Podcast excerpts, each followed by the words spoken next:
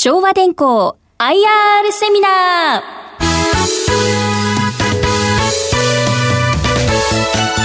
この番組は証券コード4004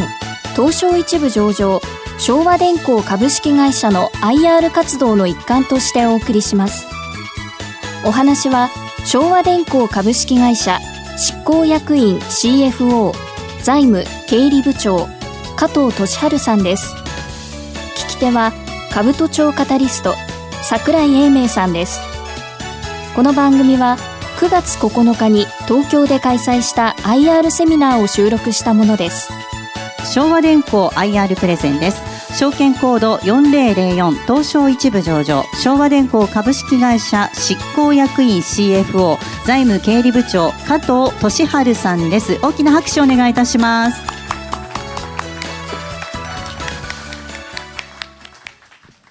えー、皆様こんにちは、えー、昭和電工の加藤でございます。えー、本日はお忙しい中このようにたくさんの皆さんに、え、お越しいただきまして誠にありがとうございます、え、本日はまず昭和電工の概要というのをご説明させていただいた後にですね、え次にあ昨年からスタートしましたあ弊社の中期経営計画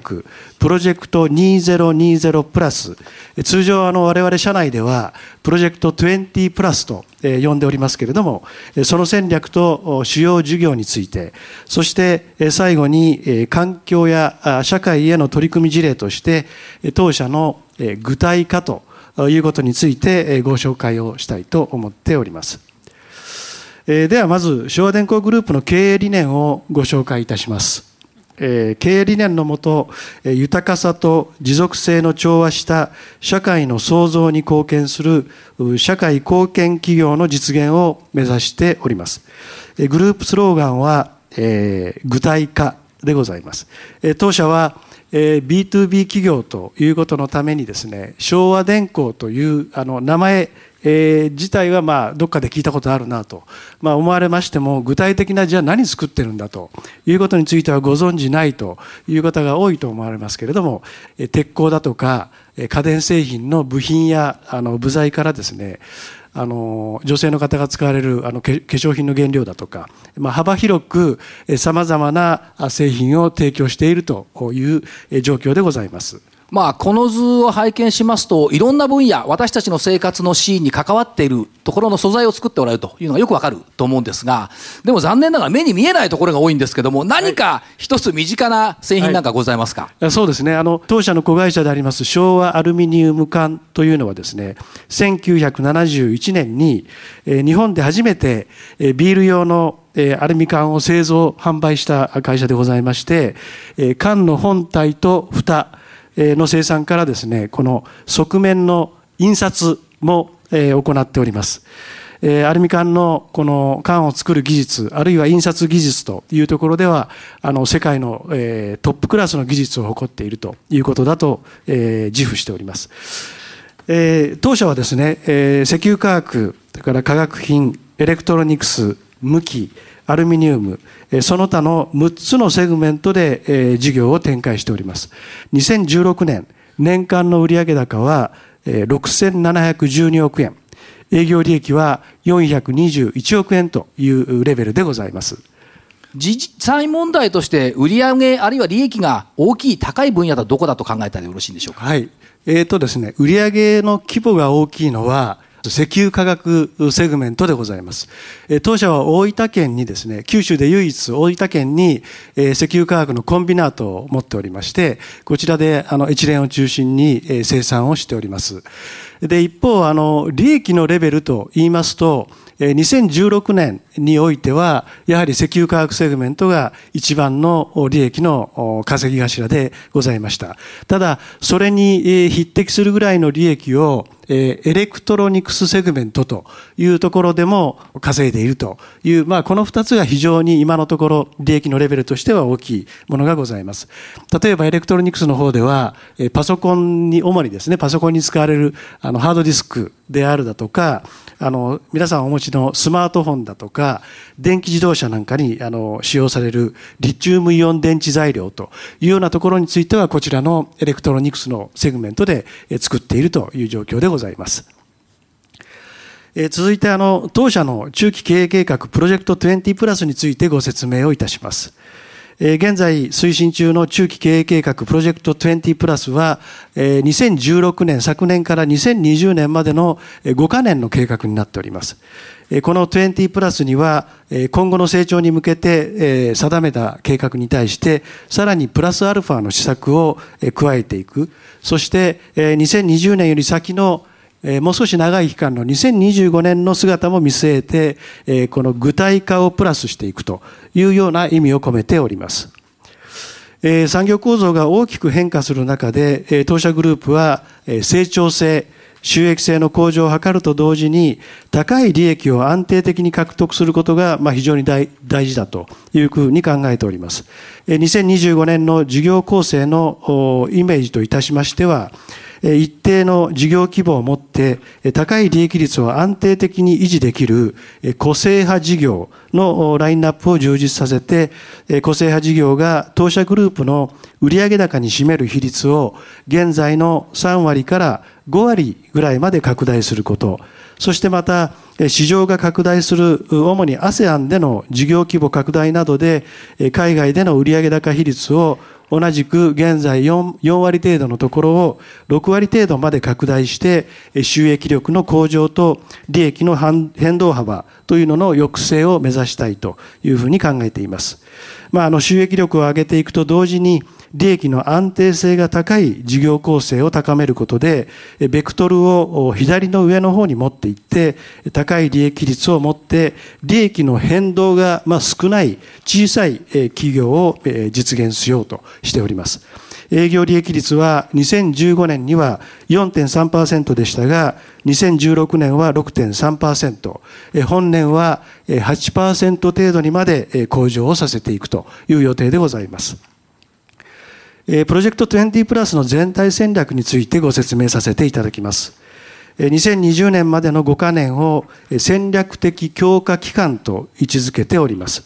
原油事業の収益力を一段高いレベルに引き上げて営業利益、キャッシュフローの最大化を図ります。まあ、合わせて個性派事業の規模拡大、研究成果の早期権限、M&A や他社とのパートナーシップの積極的な活用、海外における成長機会の獲得などを通じて、個性派事業の拡大、新規創出というのを図りたいと思います。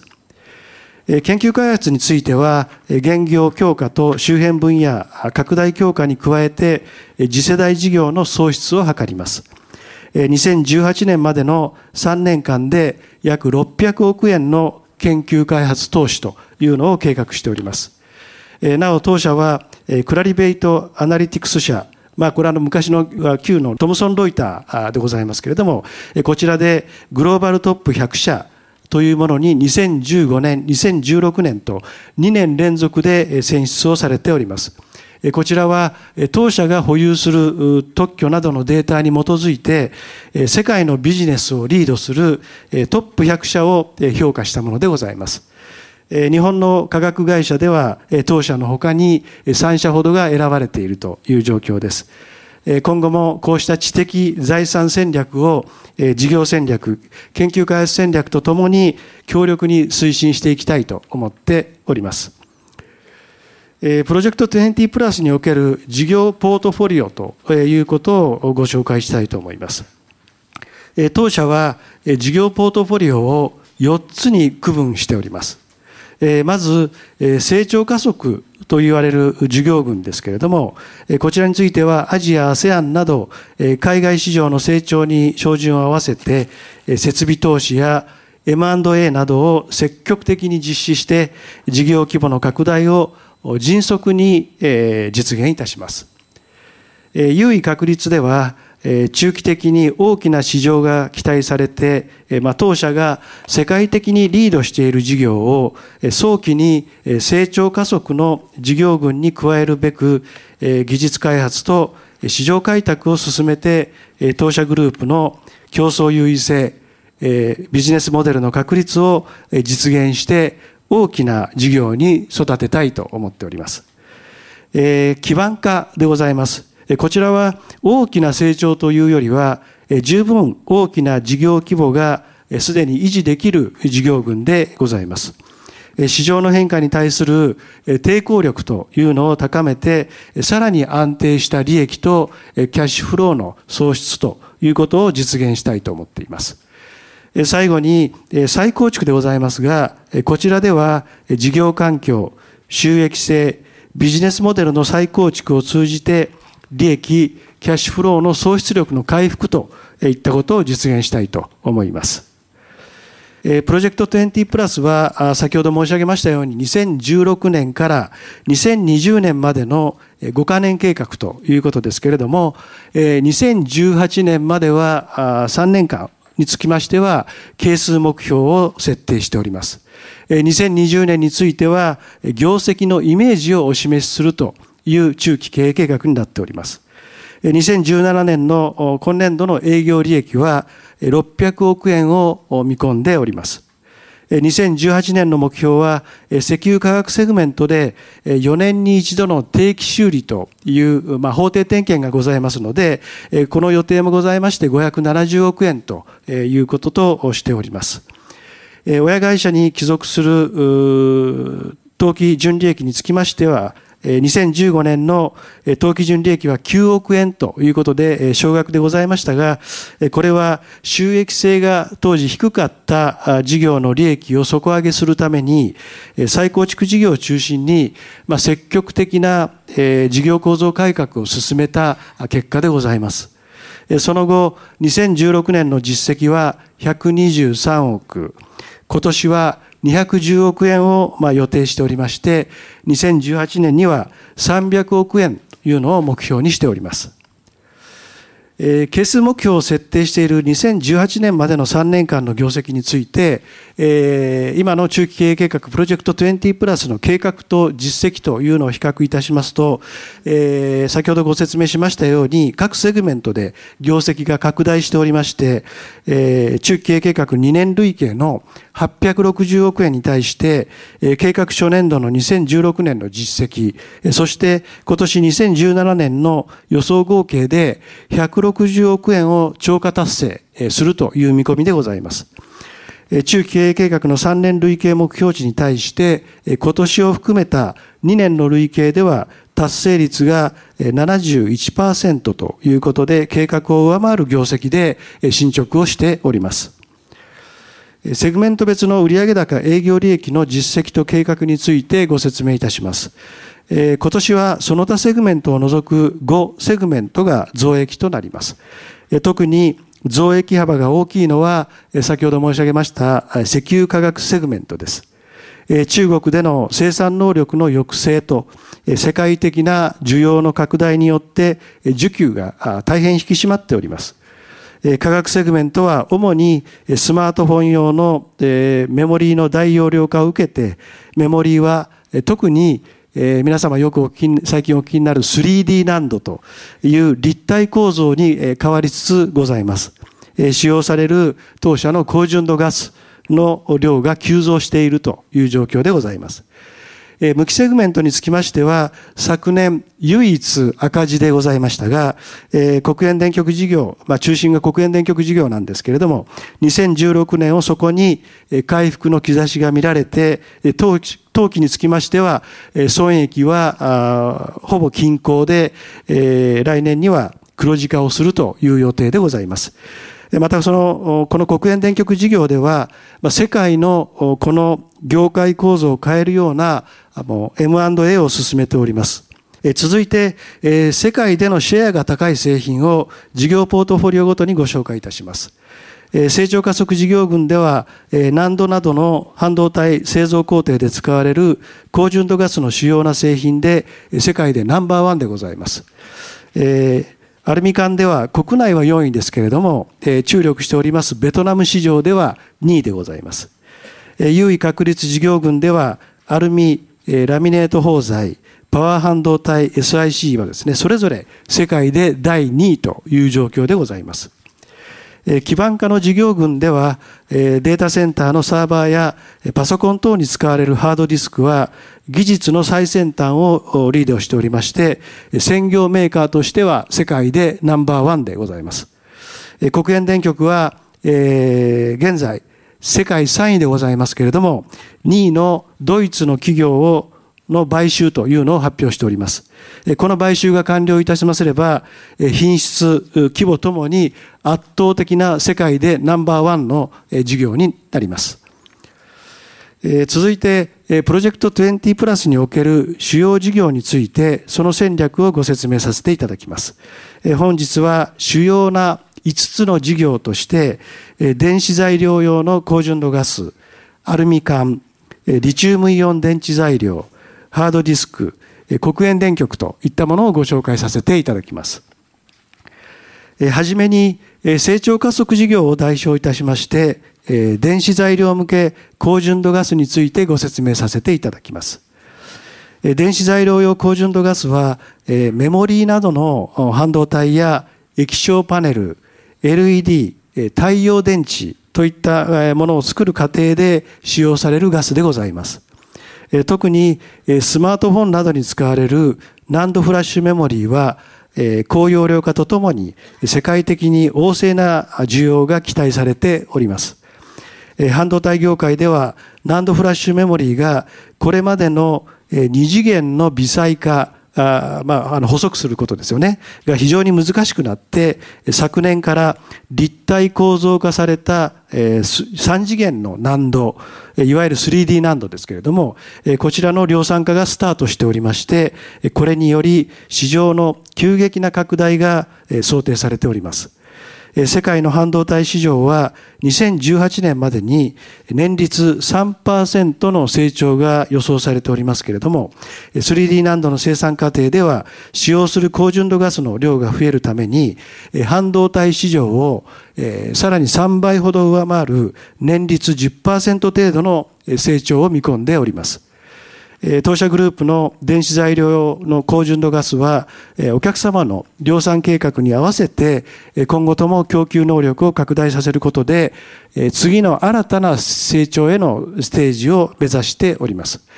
当社はアンモニア、塩素、フッ素系のガスなど20種類以上の幅広い製品ラインナップと原料からの一貫生産やえ世界トップクラスの生産能力ということを持っておりまして、その強みを今後とも生かしていきたいというふうに思っております。えー、小電工グループは現在安定的な需要が見込める、え国内市場と、えベトナム市場でアルミ缶の事業というのを展開しております。これベトナムはなぜベトナムでしょうかっていうふうに、これはなはい、なぜベトナムなんでしょうか？あの、まあ、ご承知の通り、あの国内はですね、あのこれから人口減少でございますし、あの成長の余地というのは大変限られたものがあると思うんですけれども、あのベトナムというのは大変若いあの国でございます。なんと平均年齢が30歳いっておりません。非常に若い世代がこれから出てきて、さらに特徴的なのは、あの、その世代が大変なんかビールが好きなんだそうですよ。ということで、あの、まあ、えー、ベトナム市場そのものがですね、生活水準が上がってきてます。若いです。ビールが好きだということで、飲料館がなんと年率10%、非常に大きな伸びをベトナム市場では見せているということです。で、こうしたあの、まあ、高成長が認まれる、見込まれるベトナムにおいて、花キャン社というビールの生産メーカーがあったんですけれども、あ、飲料缶の生産メーカーがございましたけれども、それを当社が買収をいたしまして、まあ、当社の技術を入れて、えー、今さらにですね、えー、能力増強なんかを行って、えー、収益力を高めていると。で、今年に入ってですね、え、ベトナムの中部にダナンという、え、皆様ひょっとしてあのリゾート地でお聞きになったことがあるかもしれませんけれどもダナンというところに工場建設をただいましております。え、さらに申し上げれば、え、タイでですね、え、カラバオ社という、これはあのエナジードリンクで大変有名な会社なんですけれども、え、このカラバオ社との、え、合弁の、え、会社も設立いたしまして、今こちらでも、飲料館を作るという計画で進めております。次に、優位確立事業からですね、リチウムイオン電池材料の事業についてご紹介をさせていただきます。リチウムイオン電池材料は、スマートフォンに加えて、自動車用の大型向けでは、プラグインハイブリッド車や EV 車といった市場で今需要が立ち上がりつつございます。電気自動車用の大型リブは特に大きな需要が期待される中国においてですね、政府の排ガス規制の強化と補助金の助成だとか、あと環境負荷に対する意識の高まりということを背景にして、今非常に市場が拡大しております。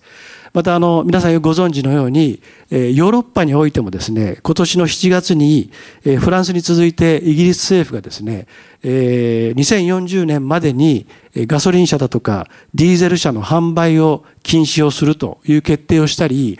スウェーデンのボルボ社がですね、2019年から全自動車を電気自動車、あるいはハイブリッド車にするということなどで、脱ガソリン車という動きが加速しておりまして、自動車メーカーにとって電気自動車の開発というのが急務でございます。当社グループはこうした動きに対して、リチウムイオン電池材料ということで、不極材、導電除剤、アルミネート包材などの部材をですね、ラインナップして、え各製品とも出荷が今大幅に増えているところでございます。まあ、それに合わせた供給能力の拡大というのも段階的に行っていこうと思っております。続いて、基盤化のこの事業群からハードディスクと黒煙電極の2つの事業についてご説明をいたします。まずハードディスクです。ハードディスクはデータセンターで使われるサーバーだとかパソコンなどに搭載されておりましてデータを保存するハードディスクドライブに用いられるあの円盤状のディス磁気ディスクを作っておりまして当社は世界で約4分の1のシェアを占めております。ハードディスク事業は製品の高度化と生産能力の適正化による大きなコストダウンというのを進めて利益とキャッシュフローの最大化を図るということをミッションとしております。昨年、生産能力の3割を削減する適正化というのも実施いたしまして、これにより、今年度は約70億の大幅なコストの削減を実現することができました。ハードディスクドライブ市場については、パソコン向け需要というのは少し減ってきておりますけれども、クラウドなんかでデータセンター向けのサーバー事業と、需要というのは確実に伸びております。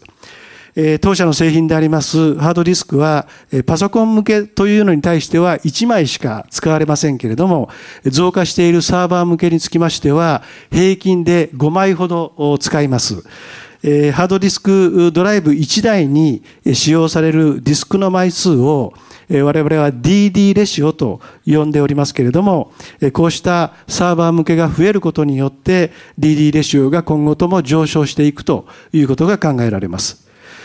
当社のハードディスクの出荷枚数は2016年で8億枚ということだったんですけれども、IoT だとか、クラウドの高まりによってデータセンター向けが増加していくことを予想しております。昭和電工はハードディスクのリーディングカンパニーとして、記憶容量の高度化を目指す技術開発競争で常に今までも世界をリードしてまいりました。今後も世界のリードを、リーダーシップを取れるような業界で活躍していきたいと思っております。はい。では、あの、基盤化の二つ目は黒煙電極事業です。黒煙電極は電炉鋼で鉄鋼を生産する際にスクラップの鉄を溶かすために使用される消耗品でございます。昭和電工グループはこの黒煙電極事業では現在世界第3位でございます。鉄鋼市場は中国の鉄鋼の過剰生産を受けて厳しい状況にございましたけれども中国の政府がですね違法な地上鋼と呼ばれる鉄鋼の生産をですねやめるということで一気に需要が引き締まりました。一方、黒煙電極の業界では、この鉄鋼市場が非常に厳しい間に、2割を超える大幅な能力削減というのが世界で行われました。まあ、その結果、黒煙電極の稼働というのが2016年を底にして上昇傾向となって、本年に入りまして、この需給が一気に引き締まったという状況でございます。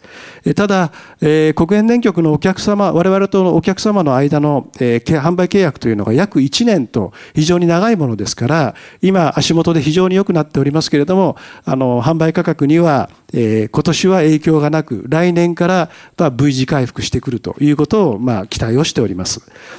えー、続いて本セクションの最後に株主還元について、えー、ご説明をさせていただきます。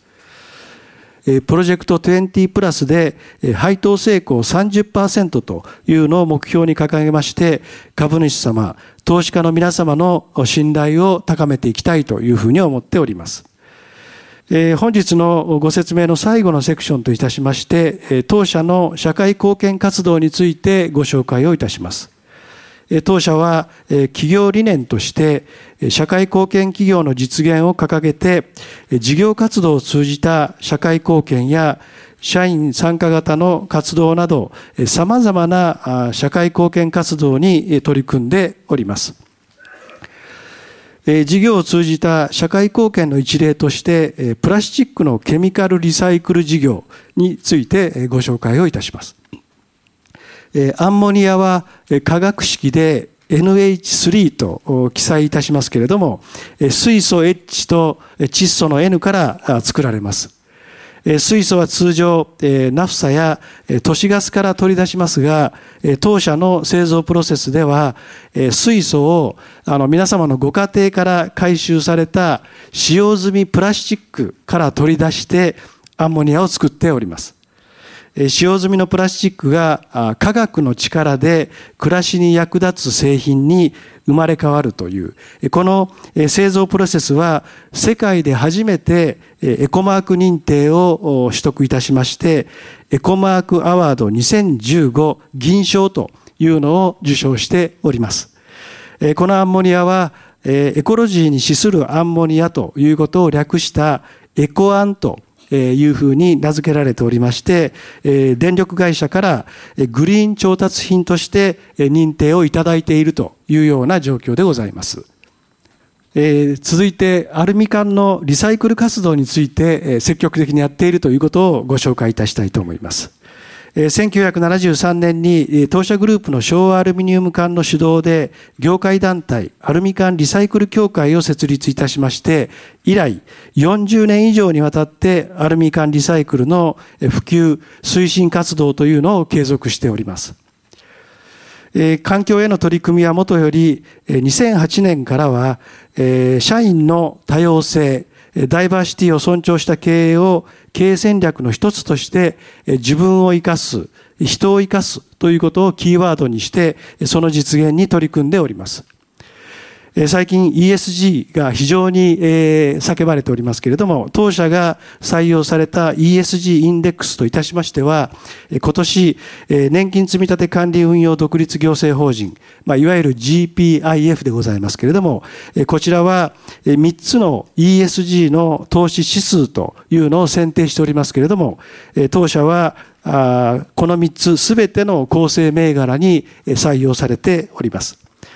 また、モーニングスターの社会的責任投資株価指数については4年連続、それと SNAM サステナビリティインデックスには6年連続で採用をされているという状況でございます。本日はご清聴ありがとうございました。昭和電工 IR セミナー。この番組は証券コード4004東証一部上場昭和電工株式会社の IR 活動の一環としてお送りしました。